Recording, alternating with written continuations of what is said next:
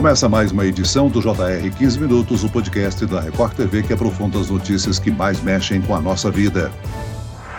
Dados do Ministério da Saúde mostram que no Brasil cerca de 1 milhão e 200 mil pessoas têm Alzheimer e 100 mil novos casos são diagnosticados por ano. Na busca por tratamentos eficazes para prolongar a vida e o bem-estar de pacientes, um novo medicamento experimental para a doença, o lecanemab, foi desenvolvido por um grupo de farmacêuticas. Mostrou potencial em retardar o avanço da doença em pacientes com estágio inicial. No entanto, o medicamento ainda levanta algumas preocupações de segurança devido à sua associação com eventos adversos. O Alzheimer ainda não tem cura, mas quais são os tratamentos existentes? É possível prevenir? E como funciona o novo medicamento? O 15 Minutos de hoje esclarece essas e outras dúvidas com o médico neurologista do Hospital Moriá, Cássio Lacerda. Bem-vindo ao nosso podcast, doutor. Olá, pessoal. Obrigado. Quem nos acompanha nessa entrevista é o repórter da Record TV, Romeu Piccoli. Romeu, foi a primeira vez que um medicamento se mostrou capaz de desacelerar a destruição do cérebro pela doença.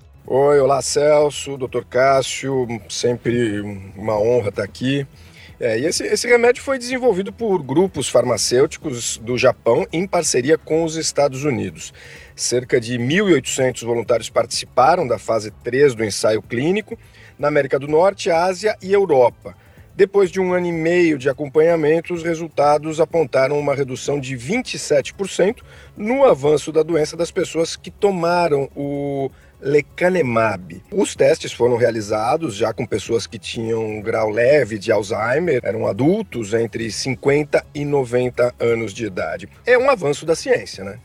Sem dúvida, é um grande avanço. Essa é uma medicação que tem a capacidade de alterar a progressão da doença. Então, até então, a gente tinha medicações que apenas aliviavam os sintomas de maneira temporária, funcionavam por algum tempo, e essa medicação é capaz de retardar de fato a progressão da doença, que é a evolução né, para incapacidade funcional e de piora progressiva da memória, da função cognitiva. Agora, doutor, antes de falarmos mais sobre esse medicamento experimental, eu gostaria que o senhor explicasse aos nossos ouvintes um pouco sobre o mal de Alzheimer. É o tipo de demência mais comum? Então, o Alzheimer é o tipo de demência mais comum que a gente tem. Demência é um termo genérico que a gente usa quando o paciente tem um declínio da capacidade cognitiva. O paciente tem alterações de comportamento, mudanças de humor, e ele vai perdendo aos poucos a, a, a, função executiva. Então, ele vai perdendo funções como, por exemplo, a capacidade de executar tarefas que ele executava antes, a memória,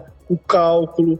Então, tudo isso é afetado no contexto de demência, sendo o Alzheimer o tipo mais comum em cerca de 30%. Agora, doutor, o que, que acontece com o cérebro de um paciente portador da doença? Como é que é desenvolvido o Alzheimer? A gente tem provavelmente alterações a nível das células do cérebro que começam muitos anos antes. Essas alterações, é, a, a, hipótese mais comum que é aceita no caso do Alzheimer é que existem proteínas que vão se agregando, vão se juntando no cérebro, que é o beta-amiloide, e, e, essa proteína ela vai sendo tóxica para o neurônio. Então, esses agregados de proteína patológica, né, proteína que causa doença, vão matando as células do cérebro aos pouquinhos. Doutor, o senhor pode definir, por favor, cada estágio do Alzheimer ali, como é que os sintomas são classificados nas diferentes fases?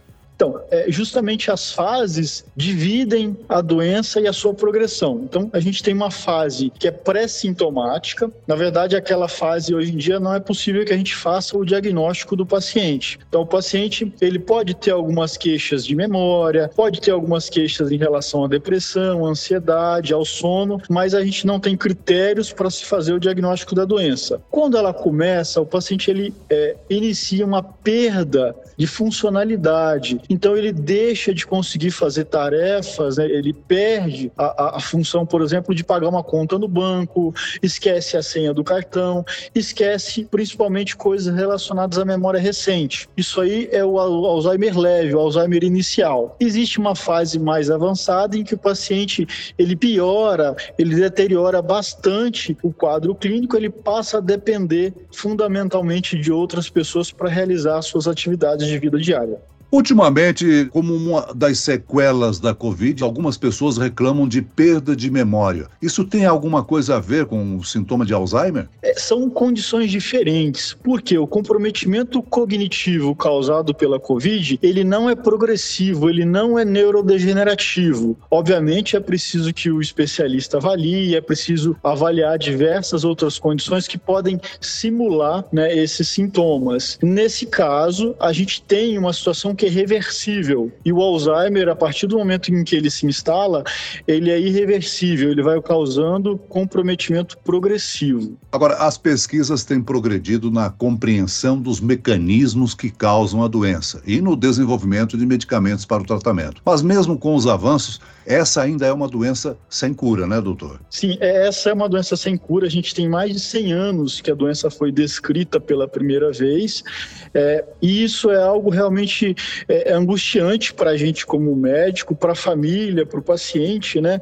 De saber que tem o diagnóstico de uma doença complexa de tal forma em que ela vai progredir com ou apesar do que se faça a partir do diagnóstico. Agora, doutor Cássio, o lecanemab é uma substância cujo objetivo é aliviar os sintomas existentes, até mesmo estabilizando-os, ou ao menos permitir que boa parte dos pacientes tenha uma progressão mais lenta. Ele mostrou resultados promissores quando utilizado em casos em estágio inicial. Como é que funciona este medicamento no organismo do paciente? Essa é uma medicação que a gente chama de anticorpo monoclonal. É, é, a semelhança dos anticorpos, ela se liga né, a algumas substâncias para anular essas substâncias no cérebro. Justamente são esses, essas proteínas que estão mal dobradas, que estão agregadas lá no cérebro, que é o beta-amiloide. Então ela procura anular a fração dessas proteínas que está solúvel, que está dispersa no cérebro desse paciente e tira, vai tirando aos poucos a proteína que causa a doença. Então, a medicação, é, apesar de ela ter esse efeito de retardar a doença, infelizmente o estudo mostra que o grupo de pacientes que usou o remédio ele também progrediu, embora ele progrediu de maneira mais lenta em relação àquele grupo que usou o placebo. Agora, apesar desses resultados positivos, o medicamento mostrou algumas limitações. O efeito moderado trouxe alguns riscos, né? Cerca de 7% dos voluntários tiveram que deixar os testes por causa de efeitos colaterais, como hemorragias e inchaço cerebral. Mas o estudo considerou que nenhuma morte foi provocada pelo remédio nesse período de acompanhamento. Doutor Cássio, esses impactos podem ser considerados um empecilho para a aprovação do remédio pelos órgãos reguladores? Então, os órgãos reguladores, eles também vão ter em conta que a gente não tem é, uma medicação com esse potencial de retardar o Alzheimer. É, de fato, são efeitos colaterais graves, tá? É, um ano e meio de segmento que esses pacientes tiveram nesse estudo é pouco para a gente definir a segurança a longo prazo da medicação, como seria, por exemplo, usar a medicação por 5, 10 anos. É, entretanto, esses efeitos colaterais que são graves, eles precisam ser tomados em conta, principalmente em relação a, a, a sangramento no cérebro. Então, é, tiveram pacientes, né, que aumentou e muito o risco de sangramento no cérebro pelo uso da medicação. Isso pode ser um empecilho para se usar, né, e na prática clínica a gente pesa sempre o risco de acontecerem tais eventos né, efeitos colaterais, com o benefício em relação à prevenção, à proteção de progressão da doença. É, os desenvolvedores do medicamento planejam solicitar permissão para o uso em outros países no próximo ano. Ou seja, o medicamento pode trazer mudanças significativas para o curso da doença, né? É um passo importante. Sim, sem dúvida. Essa aprovação, no caso dos Estados Unidos, pelo que a gente vê, ela vai ser um pouquinho mais rápida, porque justamente não existe uma medicação dessa forma de ação e a agência regulatória norte-americana, que é o FDA, tende a facilitar nesse caso que a medicação seja aprovada para uso clínico. No momento ela saiu de uma pesquisa, está nessa pesquisa, mas para entrar na, na, na prática clínica, né, tanto nos Estados Unidos quanto nos outros países, precisa de aprovação dessas agências, né? Bom, a gente sabe que o Alzheimer não tem cura, mas quando ele é detectado e o tratamento começa ainda no estágio inicial, é possível garantir uma melhor qualidade de vida? Exatamente. O que a gente busca nesse caso é reduzir né, os sintomas e promover a qualidade de vida do paciente, além de estimular algumas práticas que podem contribuir para alívio né, dos sintomas, como por exemplo atividades para estimular a memória, é, atividades para poder melhorar a rotina do paciente. Quais são os profissionais que cuidam das pessoas com Alzheimer? É, os neurologistas, os geriatras e os psiquiatras são os, os, médicos que acompanham geralmente esses pacientes e a gente é, se depara também com, com especialidades da área da saúde, a enfermagem, a, a, a equipe de, de reabilitação, né, a terapia ocupacional. Isso garante ao paciente um acompanhamento multidisciplinar, tá? Agora, doutor, a doença não afeta somente o paciente, mas todo o seu círculo familiar, né? É um impacto, digamos, emocional e financeiro. Sem dúvida, para a família é uma angústia muito grande, né? Saber que alguém próximo, pai, mãe, é, é, vão perder aos poucos a sua memória e, e, aquela pessoa ela vai ficar diferente ao longo do tempo, ela vai perder a essência de quem ela é. Então, é, para a família isso é muito angustiante e traz também os impactos, né? Econômico, social, porque enfim, às vezes o familiar ele tem o comportamento muito alterado, então isso afeta a rotina de todo aquele ambiente. Agora, doutor, normalmente o Alzheimer acontece ou ocorre em pessoas com certa idade, né? Não tem Alzheimer para jovens. Exato.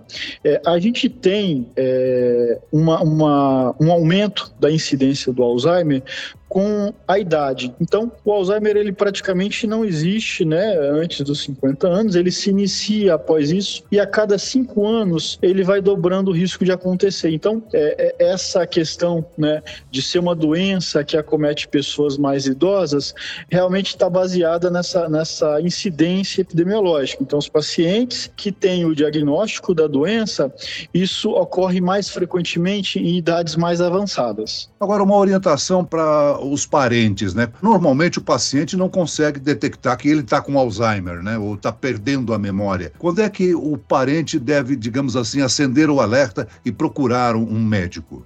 Geralmente, os pacientes que, que são trazidos por familiares que se queixam de que aquele paciente tem problemas de memória é, é, são situações em que frequentemente o paciente pode progredir ou já tem uma doença de Alzheimer, uma demência já estabelecida. É, essas situações, né, preciso ter muita paciência, muita calma para poder tratar né, a situação do paciente. É, geralmente, na progressão, né, por um paciente que fica com incapacidade né, completa, totalmente dependente, é preciso que alguém fique né, por conta do paciente 24 horas. Então, isso traz um transtorno muito grande para a família, para cuidadores, e é uma necessidade. Agora, doutor, existe o ditado que aponta que é o seguinte: quanto mais velho a gente fica, mais a gente guarda lembranças da infância. É, existe, por acaso, num paciente com Alzheimer, é, guardar determinada lembrança? O que ocorre é que o paciente com Alzheimer ele vai perdendo a capacidade de fixar as memórias mais recentes. As memórias que são mais antigas, de longa data, é, elas se mantêm preservadas até um certo ponto, quando elas também começam a ser acometidas no decorrer da doença. Mesmo né, as memórias da infância desse paciente, elas vão se deteriorar, vão se perder também em fases mais avançadas. Mas, de fato, é muito notável que os pacientes com, com demência é, têm é, essa mania de lembrar de coisas mais antigas. Doutor Cássio, antes de nós encerrarmos, eu pergunto ao senhor como prevenir essa doença. Existem hábitos que previnem as doenças do cérebro e da memória? Existem, existem sim. Eu costumo dizer que é, a gente tem uma parte né, da, da, da doença em que pode ser prevenida, uma parte que não pode ser prevenida. A parte que não pode é a questão genética. Né? Então, se a gente tem essa carga genética, a gente vai tentar fazer essas medidas que são medidas potencialmente benéficas para evitar o Alzheimer, que é tratar de doenças como hipertensão, diabetes, obesidade, é, evitar fumar, evitar beber em excesso, fazer atividade física. O sedentarismo é um grande vilão nesse contexto.